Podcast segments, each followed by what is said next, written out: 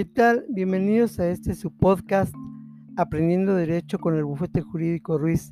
Hoy es nuestra última entrega con respecto a lo que son las garantías eh, de igualdad y eh, eh, hablaremos sobre un artículo que es muy pequeño de la Constitución Política de los Estados Unidos Mexicanos, pero que a la letra nos dice muchísimas cosas y que sobre todo nos marca una pauta para, para entender hasta dónde debemos de entender como la igualdad. Volveremos a repetir, como lo hemos venido diciendo, que a pesar de que en nuestra constitución está perfectamente delineada, el trato debe de ser igualitario, equitativo y justo, pues eh, dentro de lo que es la práctica nos encontramos con algunas pequeñas fallas, lo cual no lo hace totalmente eh, equitativo y mucho menos igualitario que por, pueden ser por varias cuestiones, eh, pero básicamente es el tipo de personalidad. Nos encontramos cómo nos atiende en un momento determinado, en ciertos lugares se nos atiende a nosotros como, como abogados, pues tenemos esas diferencias, aunque no lo queremos creer.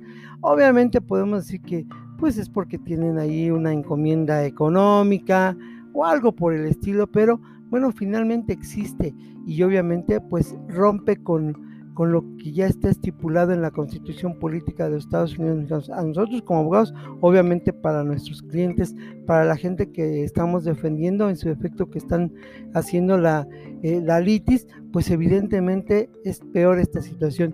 Bien, el artículo del cual hoy vamos a hablar es el artículo décimo segundo de la Constitución Política de los Estados Unidos, misma que a manera general nos habla sobre la prohibición, de los títulos nobiliarios. ¿Qué son estos títulos nobiliarios? En algunos países todavía escuchamos las palabras de eh, tienen un reinado, es decir, hay una reina, un rey, príncipes, es decir, existe una, una clase eh, nobiliaria, una clase donde eh, van heredando ese, ese coto de poder a través de lo, del tiempo con los hijos y así sucesivamente.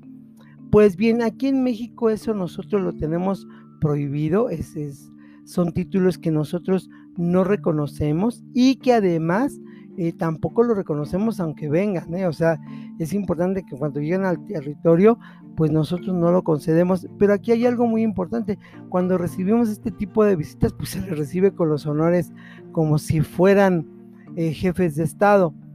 Finalmente, eh, no nos vamos a meter mucho en ese sentido, pero pues bueno, se le recibe con esos honores y evidentemente pues se les reconoce como tal. No son reyes ni príncipes ni, ni reinas de aquí de nuestro país, pero sí son de algunos otros eh, lugares, de otros países. Pues bien, esto es bien importante este, este porque, este artículo, porque lo que nos está determinando es precisamente eso, ¿no? La igualdad que aquí no nos interesa que exista un título nobiliario, que no nos interesa que exista, eh, que tengan esos, esos títulos, porque nosotros los trataremos de manera exactamente igual. Algo contradictorio con lo que es la práctica, ¿verdad? Con lo que es la, realidad, porque finalmente entre nosotros mismos, aunque no tengamos títulos nobiliarios, tenemos por ahí un problema de trato que no es precisamente igualitario. Vamos a ver qué dice este artículo, ¿verdad? La letra que trae para que nosotros podamos eh, comprender y empezar a atacar. Hoy, eh, hoy el episodio es un poquito así como que analizaremos este artículo, pero daremos algunos ejemplos de la vida real que creo son importantes conocer, aunque no demos nombres, pero que finalmente van en contra de esta situación, en contra de este artículo. Pero lo vamos a ir viendo poco a poco. Dice el artículo 12 de Constitución Política de los Estados Unidos Mexicanos. En los Estados Unidos mexicanos no se concederán títulos de nobleza, ni prerrogativas y honores hereditarios, ni se dará efecto alguno de los otorgados por cualquier otro país. Eh, este artículo obviamente va pegadito de la mano, perdón, con el artículo décimo tercero, que lo tocaremos precisamente también el día de hoy. Eh, queda claro estos títulos, estos títulos nobiliarios y obviamente cuando habla de prorrogativas y honores hereditarios, se refiere a que a nosotros pues no nos interesa de dónde provenga precisamente todo esto.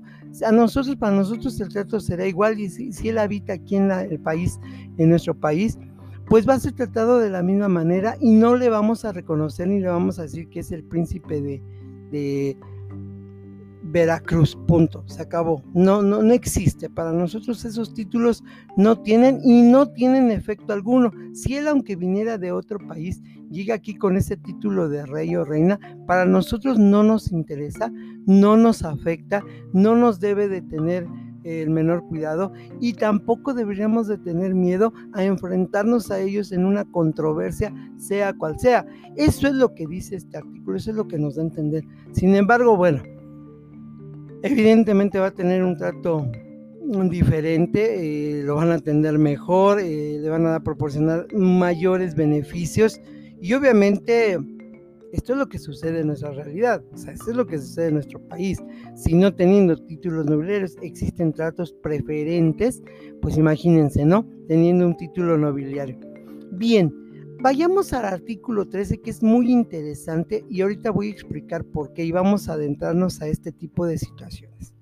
El artículo 13 de la Constitución Política de los Estados Unidos Mexicanos nos habla de que nadie puede ser juzgado por leyes privativas ni por tribunales especiales. Es decir, todos los que vayamos a un juicio en, el país de, de los Estados Unidos Mexicanos, vamos a tener los mismos eh, tribunales de que todos están. Es decir, no importa quién sea, si eres artista, lo que tú quieras hacer, tendrás que estar en un tribunal como corresponde. El mismo tribunal al que va aquí mi compadre o, o el que está en la calle, cualquiera de nuestros vecinos. A eso se está refiriendo. Sin embargo, hay ciertas excepciones y lo vamos a ver más adelante.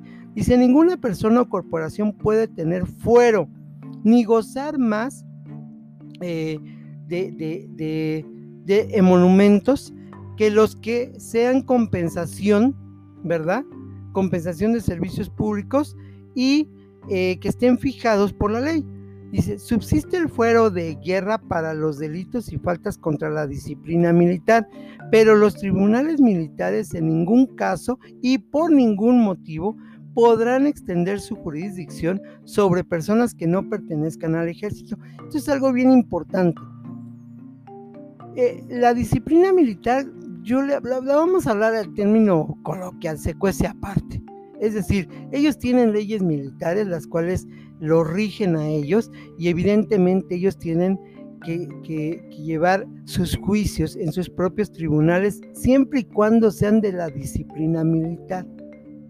Pero si el militar comete un delito del fuero común, es decir, de los que puede cometer cualquiera como un robo, bueno, pues el, militar, el juzgador militar no puede, o el, sí, no puede, el órgano militar no puede eh, meterse en este asunto, es decir, no le corresponde, no es de su jurisdicción, no es de su competencia. Ellos tendrán que estar eh, dentro del fuero común y van a tener que responder a lo que hayan hecho dentro del fuero común. Para esto dice, cuando en un delito o falta de orden militar estuviese complicado un paisano, es decir, alguien que no sea militar, conocerá del caso la autoridad civil que corresponda. Es decir, ningún paisano, ningún civil puede ser juzgado en un órgano jurisdiccional militar, solamente es para militares. Ojo también con, con algo muy importante. Habló de una palabra ¿Qué es el coco de muchos? El fuero, ¿qué es el fuero? Pues esa prerrogativa que tienen eh, los legisladores, el mismo presidente, de que no pueden ser juzgados mientras estén en su mandato. ¿Qué quiere decir? Que mientras ellos estén trabajando como legisladores, van a tener eh, esa burbuja de seguridad de que no van a ser molestados por autoridad alguna, aún eh, sabiendo que pudiesen haber cometido algún delito. Ellos deberán tener que tener un proceso, un proceso antes de que sean juzgados, un proceso político, un juicio político para quitarles el fuero y entonces poder proceder contra ellos. Algo que a mí me parece totalmente absurdo, algo que me parece ridículo, por no llamar una verdadera eh, la verdadera palabra que se merecería este tipo de cosas, porque muchos diputados y todo el mundo lo sabemos, sabemos de asuntos en los que ellos han sido eh, delincuentes, sabemos que lo que hacen, sabemos que han tenido en sus manos eh, cosas muy serias de delincuencia, pero que no son procesados precisamente porque tienen ese fuero. Y evidentemente esto los hace hasta cierto punto insoportables y de por sí creo que es una clase que está bastante deteriorada en su imagen, pues ahora imagínense con ese tipo de cosas.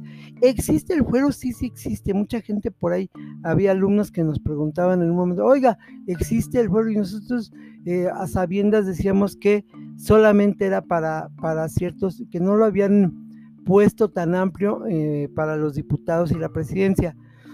Sin embargo, pues sí, sí existe, sí existe, eh, lo vamos a ver en las facultades que tienen todos los, en el Congreso de la Unión, así como en la facultad que tiene el, Ejecutivo, y sí, sí existe este fuero, entonces se les concede esa pequeña burbuja, la cual han sido para usos atroces eh, en, nuestro país.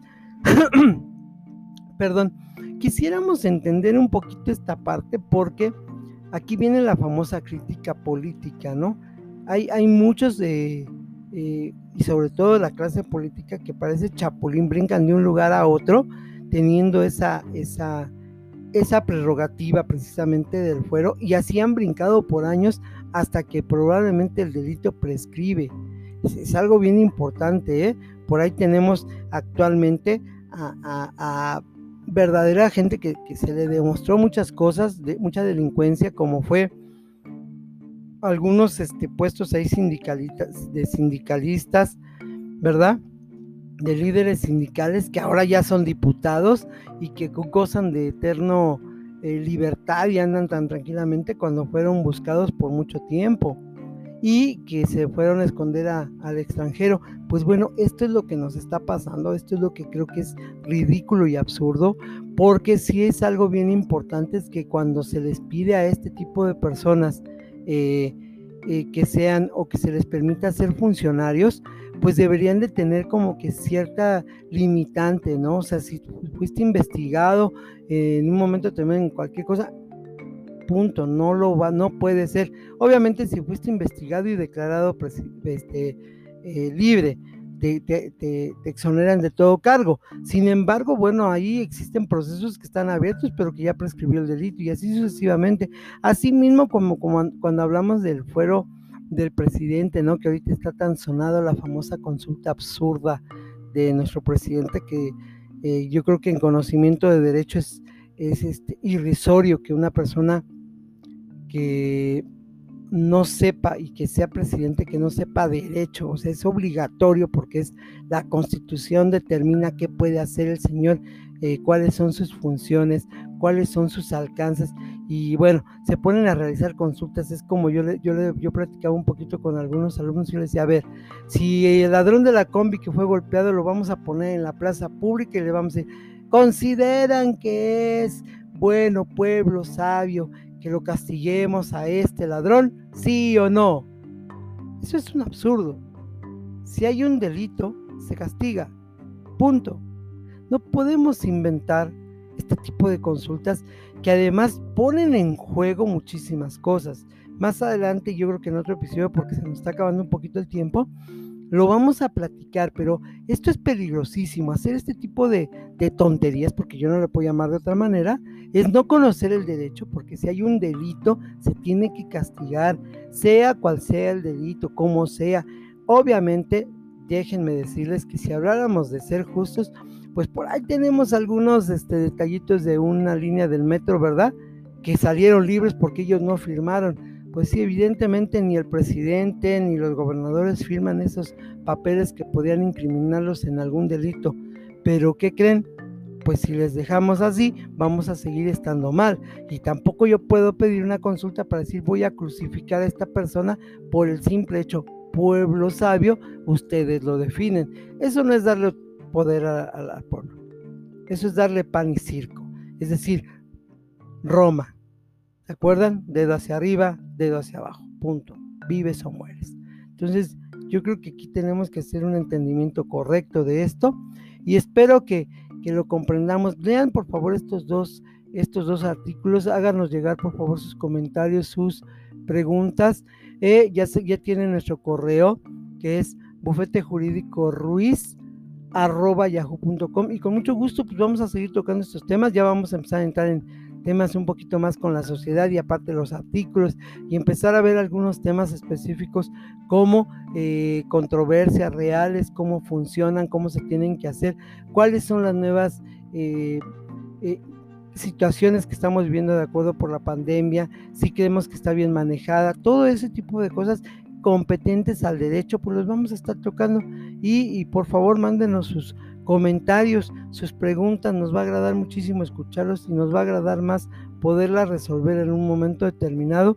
Y si no existen dudas, bueno, pues mándenos los temas que desean que toquemos en especial alguno o si tienen algún caso en específico que quieren que lo que lo, podamos eh, platicar pues estaría perfecto para nosotros, va a ser encantados de la vida, encantados de la vida de poder resolver eh, los asuntos. A lo mejor no lo pueden explicar en privado, nos lo mandan por correo, nosotros nos comunicamos y después nosotros lo, lo, lo, mencionamos ya para ver qué tal y si queda que quede eh, claro ese tema.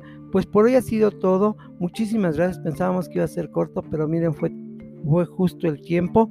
Y muchísimas gracias por haber estado con nosotros en otro episodio más de este podcast Aprendiendo Derecho con el Bufete Jurídico Ruiz.